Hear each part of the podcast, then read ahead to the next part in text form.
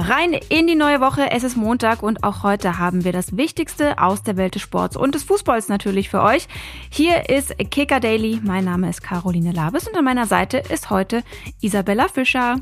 Hallo Caro.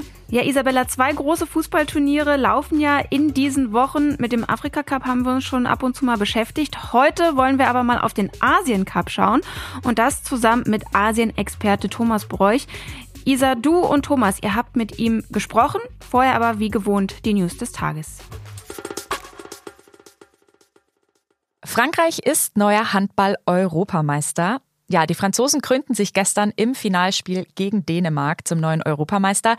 Das deutsche Team unterlag im Spiel um Platz drei gegen die Schweden. Ja, Bob Hanning hat für uns ja schon alle Spiele analysiert. Hier kommt sein Abschlussfazit. Da hören wir mal rein. Ich bin schon sehr enttäuscht dass wir es nicht geschafft haben, wenigstens Bronze und die Medaille dann auch nach Deutschland zu holen im eigenen Land. Das sind wir selbst schuld. Das hat vielerlei Faktoren. Fangen wir positiv an. Ich finde, wir haben wirklich eine ganz tolle EM gesehen mit fantastischen Fans und mit einer aufopferungsvoll kämpfenden äh, deutschen Mannschaft. Aber, und das ist auch die Wahrheit, wir haben viel zu viele Spiele verloren. Wir haben nicht geschafft, gegen Frankreich zu gewinnen, okay. Wir haben nicht geschafft, gegen Dänemark zu gewinnen, auch okay. Gegen Schweden hätten wir gewinnen müssen, aus meiner Sicht, genauso wie gegen Kroatien und auch gegen Österreich. Und was mich persönlich sehr traurig macht, die direkte Qualifikation für Olympia aus der Hand gegeben. Da haben sie jetzt aber noch eine Chance und zwar vom 13. bis zum 17. März haben die Handballer jetzt aber noch eine Chance. Beim Qualifikationsturnier in Hannover treffen sie in einer Vierergruppe auf Algerien, Kroatien und Österreich. Gegen Kroatien und Österreich hat das deutsche Team ja bereits bei der EM gespielt.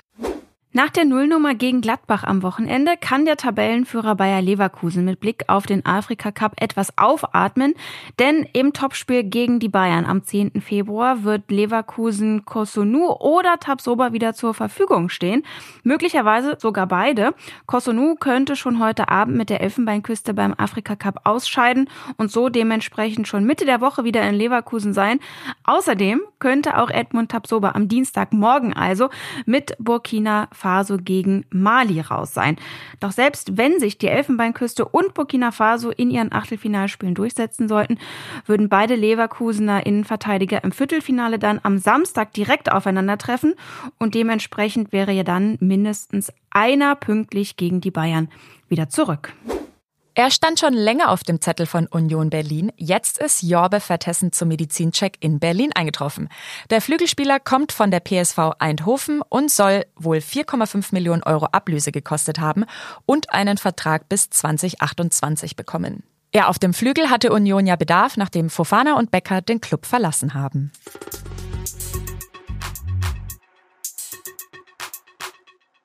Kommen wir zum Thema des Tages. Neben dem Afrika Cup läuft derzeit ja auch der Asien Cup in Katar. Mit dabei sind auch einige Spieler aus der ersten und zweiten Bundesliga, wie beispielsweise Min Jae Kim von den Bayern. Wir wollen heute mal auf diese Asienmeisterschaft blicken und haben uns Australiens Fußballer des Jahrzehnts eingeladen, der mit uns zum Fußball nach Down Under reist und auch mehr über seinen derzeitigen Job erzählt. Willkommen im Kicker Daily, schön, dass du da bist, Thomas Bräuch. Hallo, Grüße. Ja, beim Asien Cup spielen Länder wie Usbekistan, Indien, Oman, Kirgisistan. Ohne diesen Mannschaften jetzt so ihr Können absprechen zu wollen, aber wie unterschiedlich ist denn das Leistungsniveau beim Asien Cup deiner Meinung nach? Ja, ja, ist total krass. Also da gibt es ein paar richtige fußballerische dritte Weltländer. Das muss man leider so hart sagen, aber es gibt auch ein paar Nationen, die äh, absolut mithalten können. Also die Japaner, das durften wir am eigenen Leib erfahren, äh, zu was die mittlerweile imstande sind. Äh, Südkorea ist auch echt eine äh, gute Truppe. Äh, genauso die Australier, die natürlich jetzt nicht äh, oberstes Regal sind, aber immer mal wieder schlagkräftige Mannschaften noch stellen können, je nach Generation. Aber das Gefälle ist natürlich riesig. Thomas, Stichwort Australien, du hast dort gelebt, du hast dort gespielt, du hast dort große Erfolge gefeiert.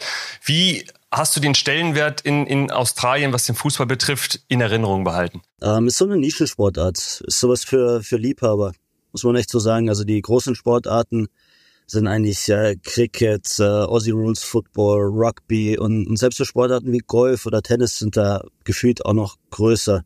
Und dann kommt irgendwann ähm, Fußball halt, aber auch mit einer ganz tollen Followerschaft.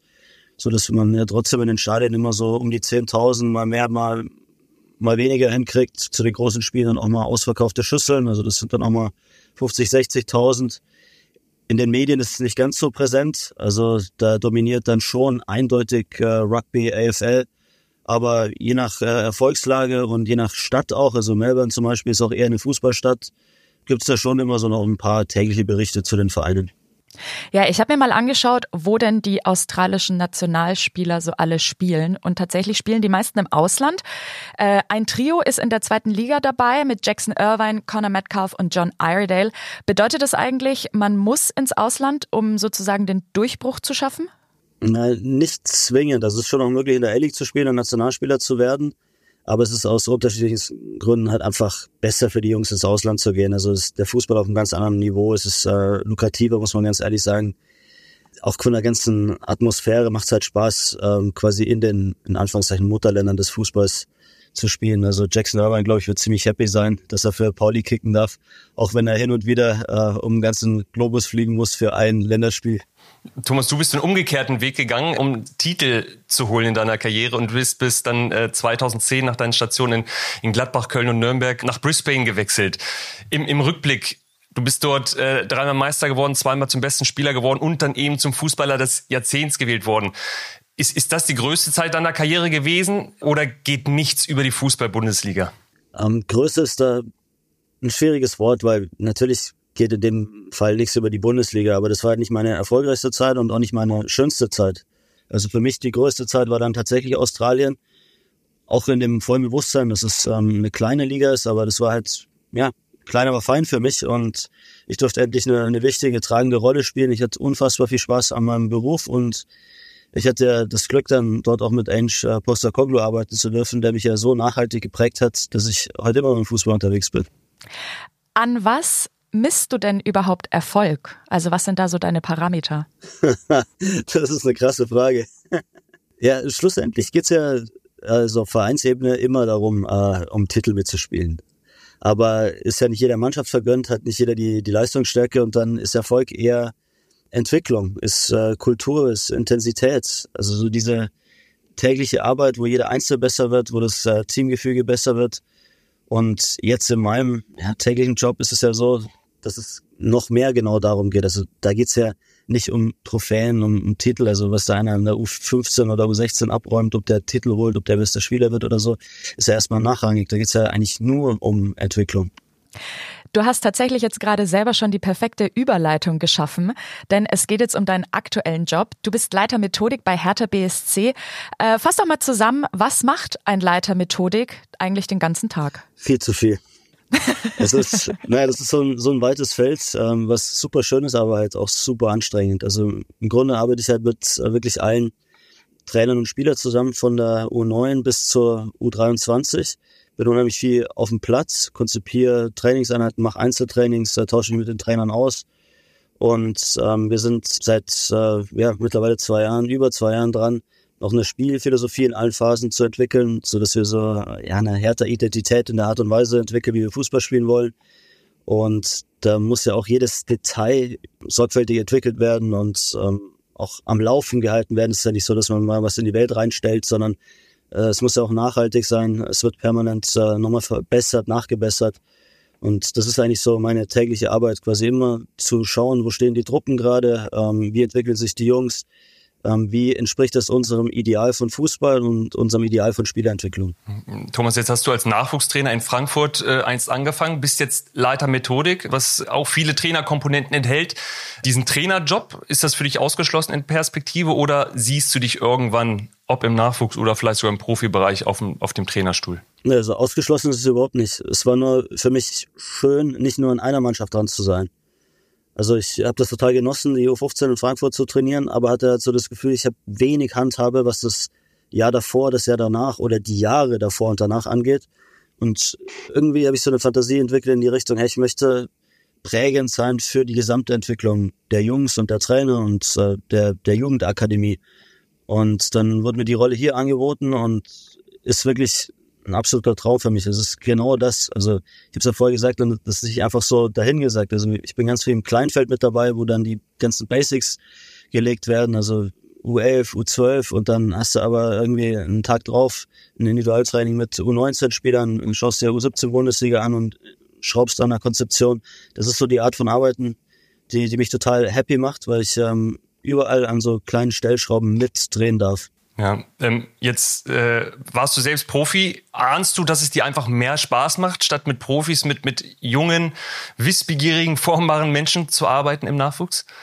Ich glaube, es ist einfach sehr, sehr unterschiedlich. Also da gibt's gar keinen besser oder, oder schlechter. Also im Profibereich ist es wahrscheinlich ein bisschen äh, Adrenalin und äh, Testosteronlastiger. Also da geht's noch viel mehr zur Sache. Da sind die ähm, die, die Druckverhältnisse, die Höhen und Tiefen einfach noch, noch ausgeprägter. Es kann auch ein totaler Rausch sein, es kann einen total zermürben. Das ist halt ein sehr hartes Geschäft, aber auch ein sehr ähm, ja, tolles, tolles Geschäft mit überragenden Möglichkeiten. Und bei den Jugendspielern ist halt alles so ein bisschen auf kleinerer Flamme und das mag ich. Also da geht's einfach nur um die Entwicklung der Jungs. Die sind super, super ehrgeizig. Also die kriegst du gar nicht tot. Die würden am liebsten am Tag dreimal trainieren die sind so kritikfähig, so, so lernwillig und das ist einfach von der ganzen Persönlichkeitsstruktur grundlegend anders als der Profibereich und eben die Ergebnisse am Wochenende haben nicht so die, die Wertigkeit und das ist irgendwas, irgendwie was, was mit dem ich gerade gut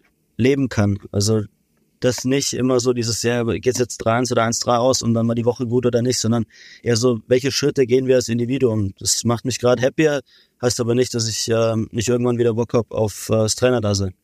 Ja, wie darf man sich denn äh, das Verhältnis zwischen dir und den Jungs vorstellen? Bist du so eher der Kumpeltyp oder eher die Respektsperson? nee, also nicht die Respektsperson. ich möchte mit denen ähm, auf, auf Augenhöhe agieren, ich möchte mit denen kicken, also ich spiele auch wahnsinnig viel mit. Und also von mir braucht niemand Angst haben. Es geht einfach darum, dass die Jungs ein gutes Gefühl haben, dass, ähm, dass sie Selbstvertrauen entwickeln, dass sie Spaß am Experimentieren haben, dass sie einfach den Mut haben, ähm, zu träumen, Dinge auszuprobieren, Fähigkeiten zu entwickeln, die sie vielleicht selber nie für möglich gehalten hätten. Und wir sind die Unterstützer auf diesem Weg. Heißt nicht, dass es nicht auch mal eine strenge Hand braucht oder eine Ansage, aber ich glaube, ich bin das Gegenteil von, äh, von so einem Trainer, von dem man eher Schiss hat. Ja. Jetzt ist Deutschland U17 Europa- und Weltmeister und es äh, kommen langsam Diskussionen dann auf um, um diese Spieler. Manch einer fordert, die müssen doch möglichst schnell jetzt in die Bundesliga, die müssen ihre Einsätze bekommen. Ähm, wann ist ein Jugendlicher Bundesliga reif? Ich weiß, das wird sehr unterschiedlich sein. Aber was sagst du, was ist jetzt gerade von den Clubs, auch von den Beratern und, und den Jungs gefordert, um äh, das alles richtig einzuordnen? Aber ich würde sagen, das muss man wirklich im Einzelfall sich anschauen. Also es sind ja so viele Komponenten. Du musst äh, physisch äh, so weit sein. Du musst äh, von, von deiner ganzen ähm, ja, mentalen Stärke ähm, in der Lage sein. Ähm, ist auch wichtig, äh, je nach Komplexität der ersten Mannschaft, das spielen die für den Fußball, was, was ist da auf deiner Position für eine Konkurrenz? Also dieses ganze Mannschaftsgefüge muss man sich anschauen. Und dann rutschen diese Jungs halt im, im Idealfall dann nach und nach äh, rein. Ich finde es aber schon noch wichtig und ich merke das auch ähm, in Gesprächen mit unseren Profis. Also wir sind ja bei Hertha unheimlich eng mit der Akademie, also alles an einem Fleck und äh, man läuft sich permanent über den Weg. Und man merkt halt schon, dass der, der Weg ein weiter ist. Also mal in der Kabine sitzen, mal ein Spiel machen, oder mittrainieren dürfen, das ist eine Sache, aber ähm, so ein Profi auf so einem ja, Fabian Rehse-Level jetzt zu sein, ist halt nochmal was anderes von der ganzen Intensität, von der Konstanz, ähm, ja, was der an, an, an Druck ab kann. Ähm, das ist äh, ja, das ist was, was entwickelt werden muss und da würde ich trotzdem immer noch bei den Jungs bei allem Talent äh, an die Geduld appellieren. Ja, zum Abschluss werfen wir nochmal einen Blick auf Hertha BSC. Du hast vorhin schon die Hertha-Identität angesprochen. Ja, die wollte auch Kai Bernstein weiter schärfen. Der Präsident ist ja viel zu früh äh, Mitte Januar verstorben. Wie schwer ist es jetzt wieder in diesen Alltag in Berlin zu kommen? Ach, total schwer. Also wir waren ja in einer kompletten Schockstarre. Es war zum ersten Mal ähm, der Fall, dass dass sich gefühlt alles so ein bisschen beruhigt hat und äh, die, die Berliner sich äh, mit dem Verein ähm, wieder identifizieren konnten und äh, dann so ein tragischer, schwerer Schlag für uns. Ähm, da werden wir, glaube ich, äh, noch lange drauf rumkauen. Thomas, ähm, nochmal ganz zum Abschluss. Ähm, im, Im Sommer ist die EM. Sehen wir dich da als Experte im TV? Ähm, ich hoffe es. Ich hätte Lust, bei der Heim-EM dann auch ganz nah dran zu sein. Ja, sollte es im TV nicht klappen, dann laden wir dich auf jeden Fall gerne wieder in den Kicker Daily ein. Schön. Vielen lieben Dank Danke. für deine Zeit und alles Gute. Ciao. Euch auch. Danke. Ciao.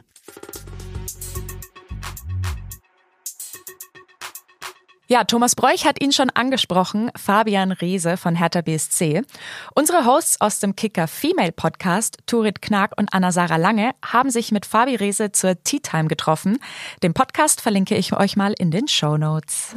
Seit heute Nacht stehen die Teilnehmer des diesjährigen Super Bowl fest. Die Kansas City Chiefs mit den Superstars Patrick Mahomes und Travis Kelsey setzten sich gegen die Baltimore Ravens durch. Und im zweiten Spiel, da bezwangen die San Francisco 49ers die Detroit Lions. Nach einem 17 Punkte Rückstand gelang San Francisco noch die Aufholjagd. Wahnsinnsspiel.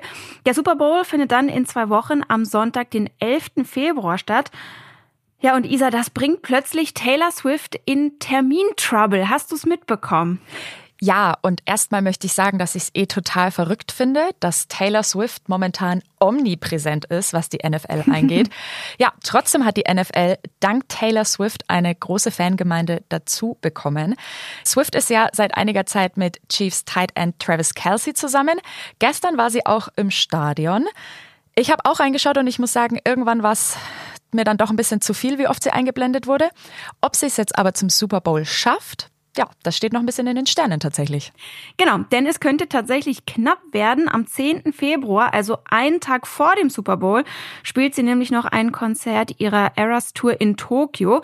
Und aufgrund der 17 Stunden Zeitverschiebung und des Fakts, dass die gute Taylor ja wahrscheinlich einen Privatflieger hat und nicht Linie fliegen muss, könnte sie es ganz knapp rechtzeitig dann äh, zum Beginn schaffen am 11. Februar, um dann in Las Vegas Travis Kelsey und den Chiefs zuzujubeln. Ja, und auch wenn sie es nicht schafft, der Super Bowl wird, denke ich, auch ohne sie auskommen. Total. Ja, die Halbzeitshow macht übrigens Ascha. Da werde ich mich dann tatsächlich wieder fühlen wie äh, ja mit 16 in der Großraumdisco. wenn ich es überhaupt so lang schaffe. Da freue ich mich sehr, das zu sehen. Isa, bitte film das doch äh, als, als Selfie-Video und schick mir das. Ich freue mich. Wird auf jeden Fall ein Spektakel, sei es in der Halftime-Show oder bei dir zu Hause. Und vielleicht äh, sagt die gute Taylor ja dann, nächstes Jahr für die Halftime-Show zu, dann hat sie nicht den Trouble mit dem Hin- und Herfliegen. Ne? Wir sagen für heute Tschüss und bis bald. Ciao! Kicker Daily ist eine Produktion des Kicker in Zusammenarbeit mit ACB Stories. Redaktionsschluss für diese Folge war 14 Uhr. Abonniert den Podcast, um keine neue Folge zu verpassen.